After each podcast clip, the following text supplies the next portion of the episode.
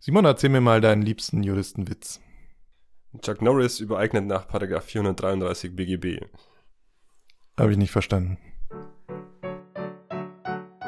Kurz interessiert. Der Podcast. Ja, hallo, herzlich willkommen bei unserem ersten Podcast, dem Kurz interessiert Podcast. Wir werden jetzt in der ersten Folge, denke ich, mal anfangen mit, wer sind wir eigentlich und warum machen wir den Schmarrn überhaupt? Warum haben wir eigentlich Bock auf Podcasts? Ich bin äh, Markus und Simon, warum haben wir denn eigentlich Bock auf Podcasts?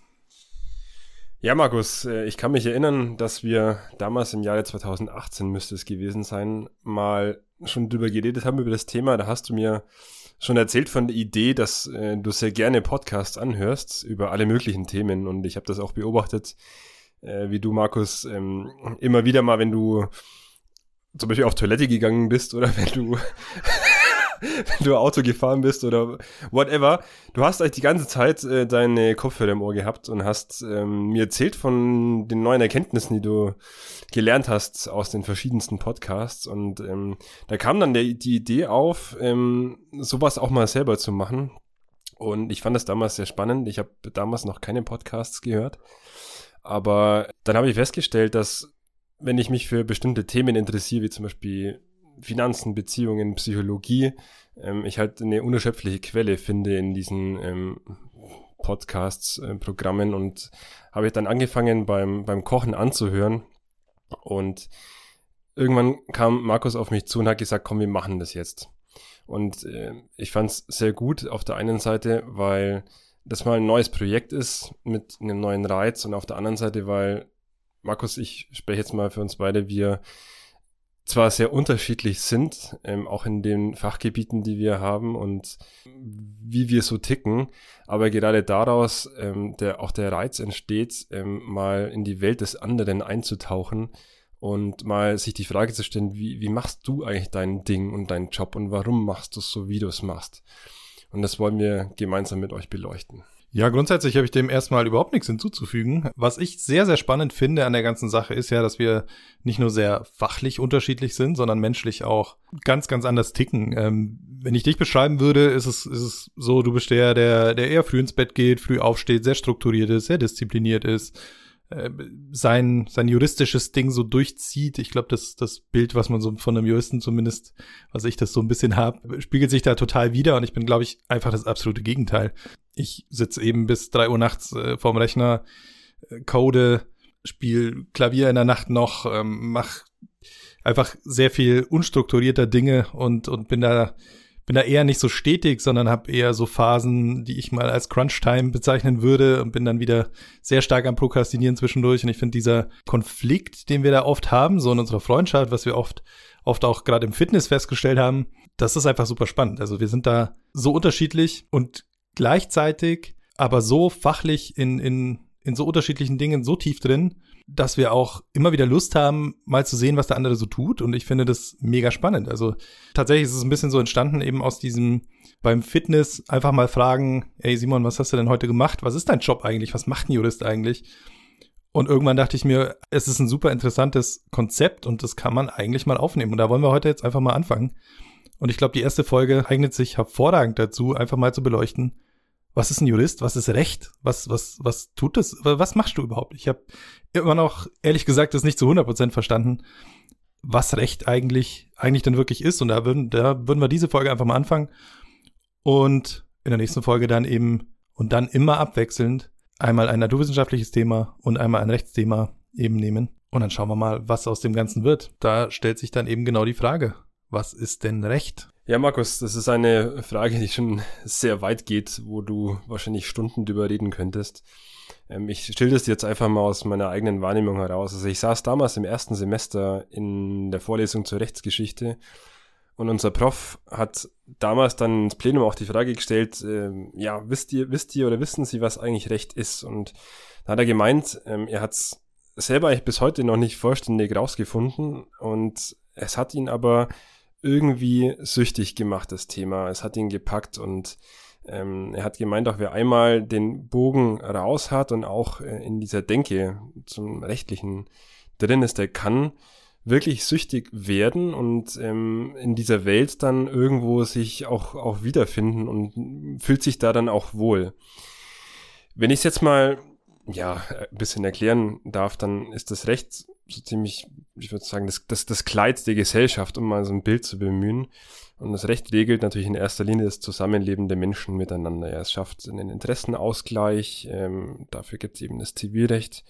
Ähm, wenn ich mit zwei, wenn zwei Bürger einen Vertrag miteinander schließen, ähm, schafft das Recht da eben den Interessenausgleich, dass nicht einer seine Machtposition gegenüber dem anderen missbraucht.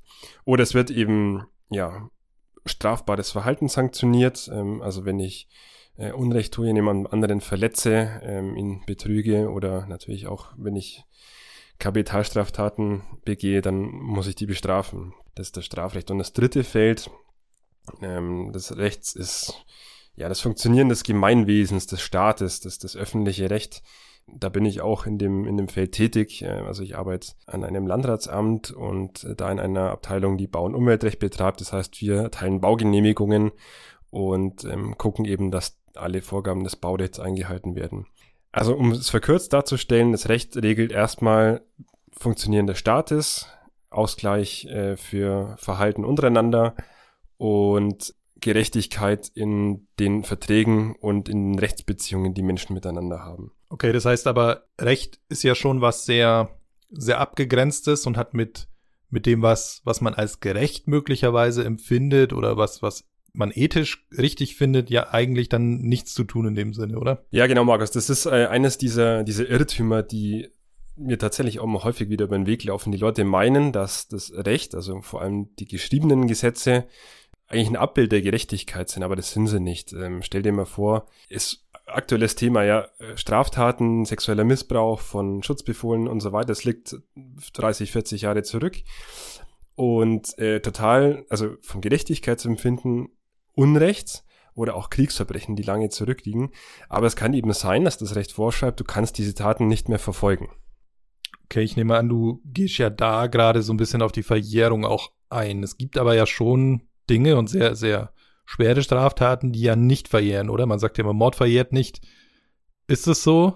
Oder ist es eher so ein umgangssprachliches Ding? Und welche, was sind denn die Dinge, die nicht verjähren? Also Kriegsverbrechen werden möglicherweise wahrscheinlich auch nicht verjähren.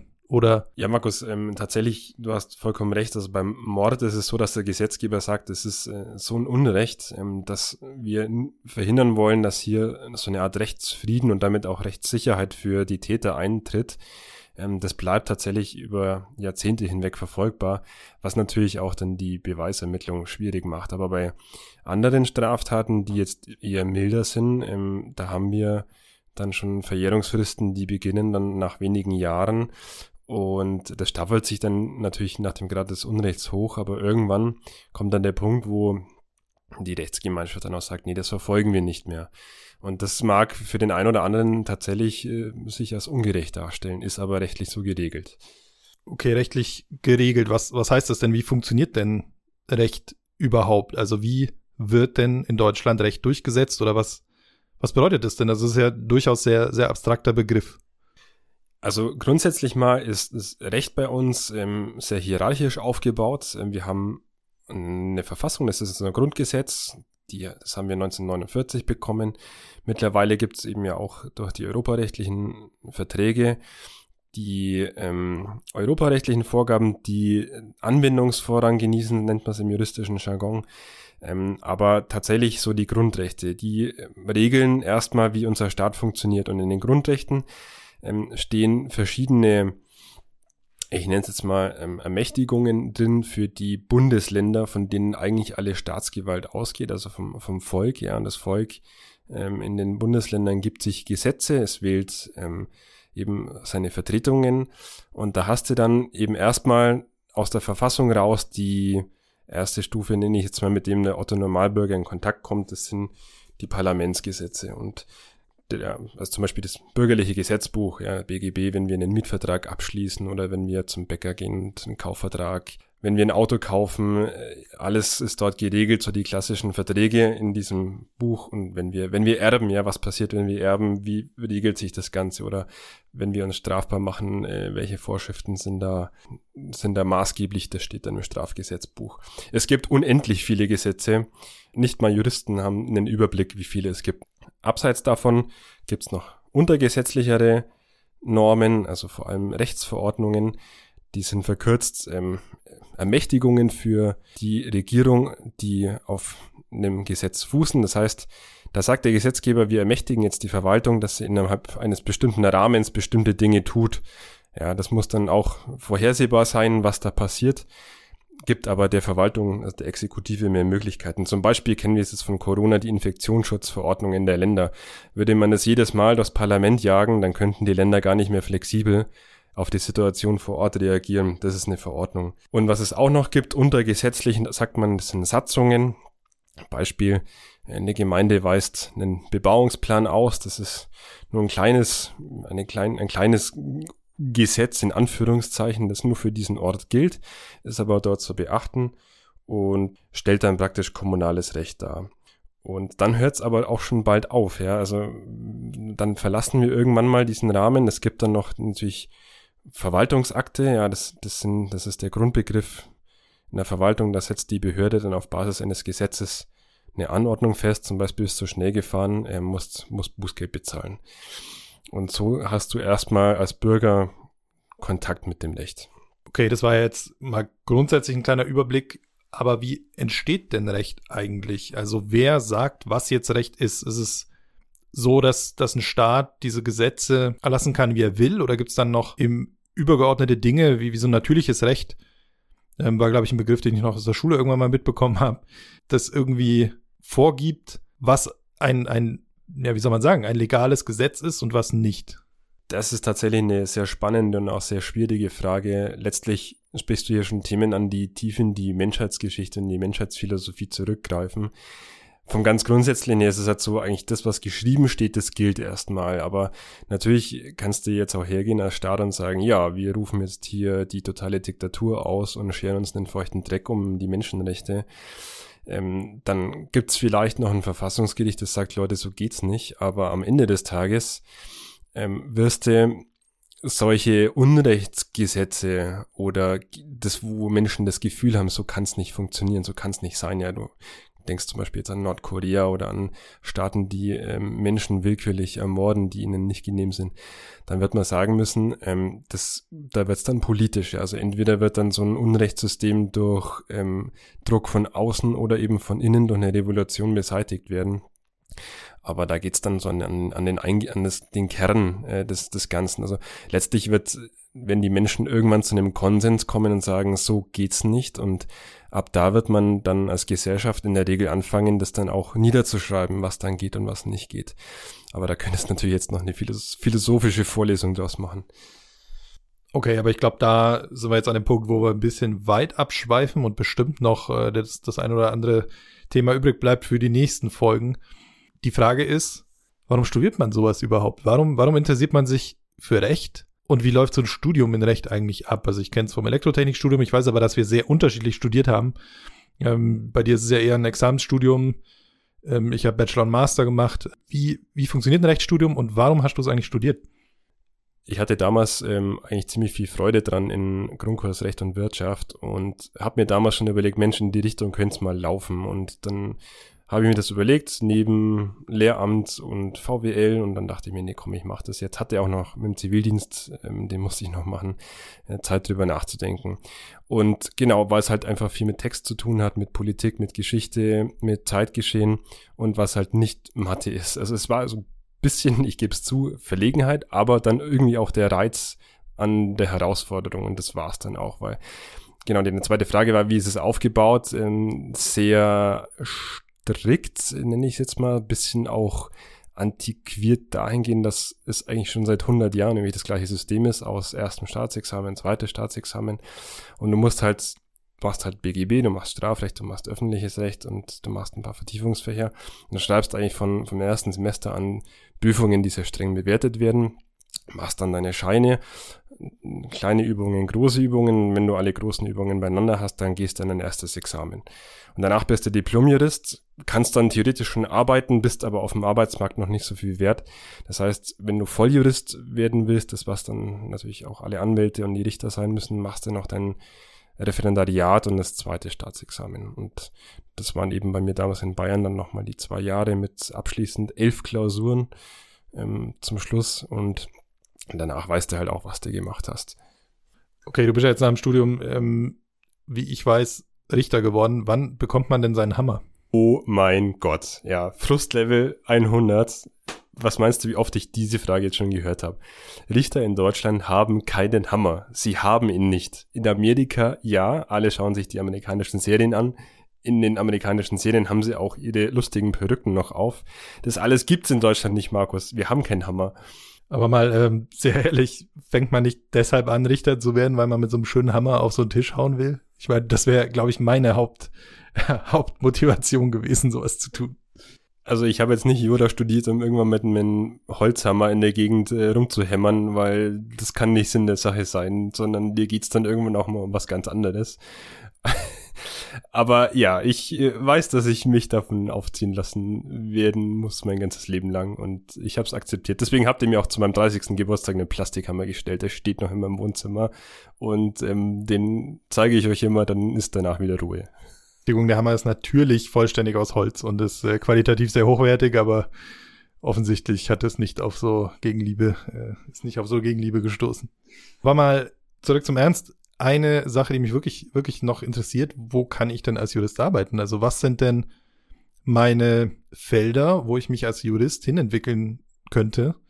Klar, die offensichtlichen Sachen, Richter, Anwalt, aber es gibt ja mit Sicherheit mehr Sachen, die man mit einem Jurastudium einfach machen kann.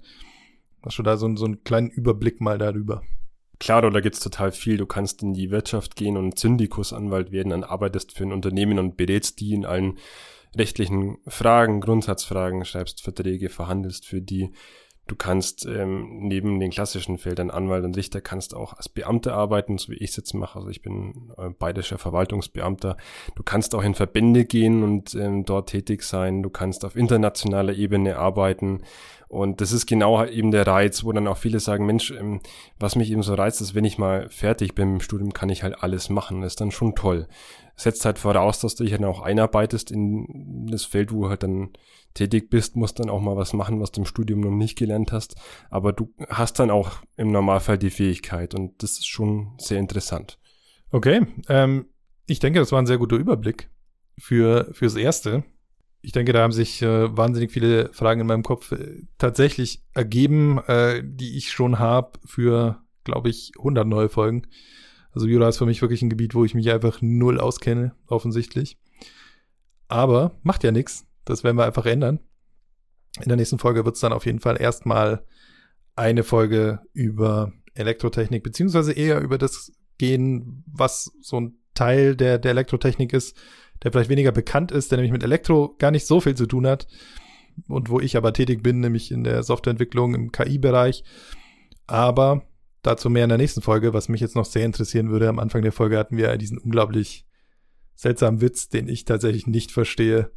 Simon, erklär uns bitte diesen Witz. Also wenn du, wenn du Jurist bist, dann findest du es unglaublich witzig. Das äh, hängt damit zusammen, also der 433 BGB ist der Kaufrechtsparagraph. Und äh, wenn Otto Normalmüller, Lieschen Müller würde jetzt meinen, ich kaufe eine Semmel und das ist ein Vertrag, aber das stimmt eben nicht, weil erstmal sagst du rein rechtlich, der Verkäuferin, ich will die Semmel, dann machst, schließt den Kaufvertrag ab. Dann bist du aber noch nicht Eigentümerin von der Semmel, dann musst du erstmal das Geld bezahlen. Das heißt, du übereignest in einem eigenen dinglichen Vertrag das Geld an die Verkäuferin und die gibt dir dann die Semmel und erst wenn du sie in der Hand hast, ähm, wird dann dokumentiert, jetzt bist du neuer Eigentümer. Das heißt, beim, in der Bäckerei schließt du drei Verträge ab und es wird in Deutschland sehr streng, sehr strikt getrennt. Und das ist eines der, der Grundaxiome im deutschen Zivilrecht, das Trennungs- und Abstraktionsprinzip. Und ähm, deswegen finden Juristen das unglaublich witzig, wenn äh, Chuck Norris als einziger unsterblicher Mensch dagegen verstoßen kann und einfach seine Breze bekommt, indem er der Verkäuferin sagt, ich will die Breze haben. Und das, äh, da können Juristen herzhaft drüber lachen. Das ist äh, also überhaupt nicht witzig, offensichtlich. Aber ich glaube, ich äh, habe auf jeden Fall ein bisschen was gelernt. Grundsätzlich, Recht bedeutet nicht Gerechtigkeit. Das ist, glaube ich, das Erste, was sehr wichtig ist, mitgenommen zu haben. Und eine Übereignung und ein Kaufvertrag sind nicht die gleichen Dinge. Damit vielen Dank für die Aufmerksamkeit. Schaut auf unserem Blog vorbei, kurz-interessiert.de. Und wir hören uns in der nächsten Folge in zwei Wochen. Dann zum Thema KI und Softwareentwicklung. Vielen Dank. Ciao. Ciao.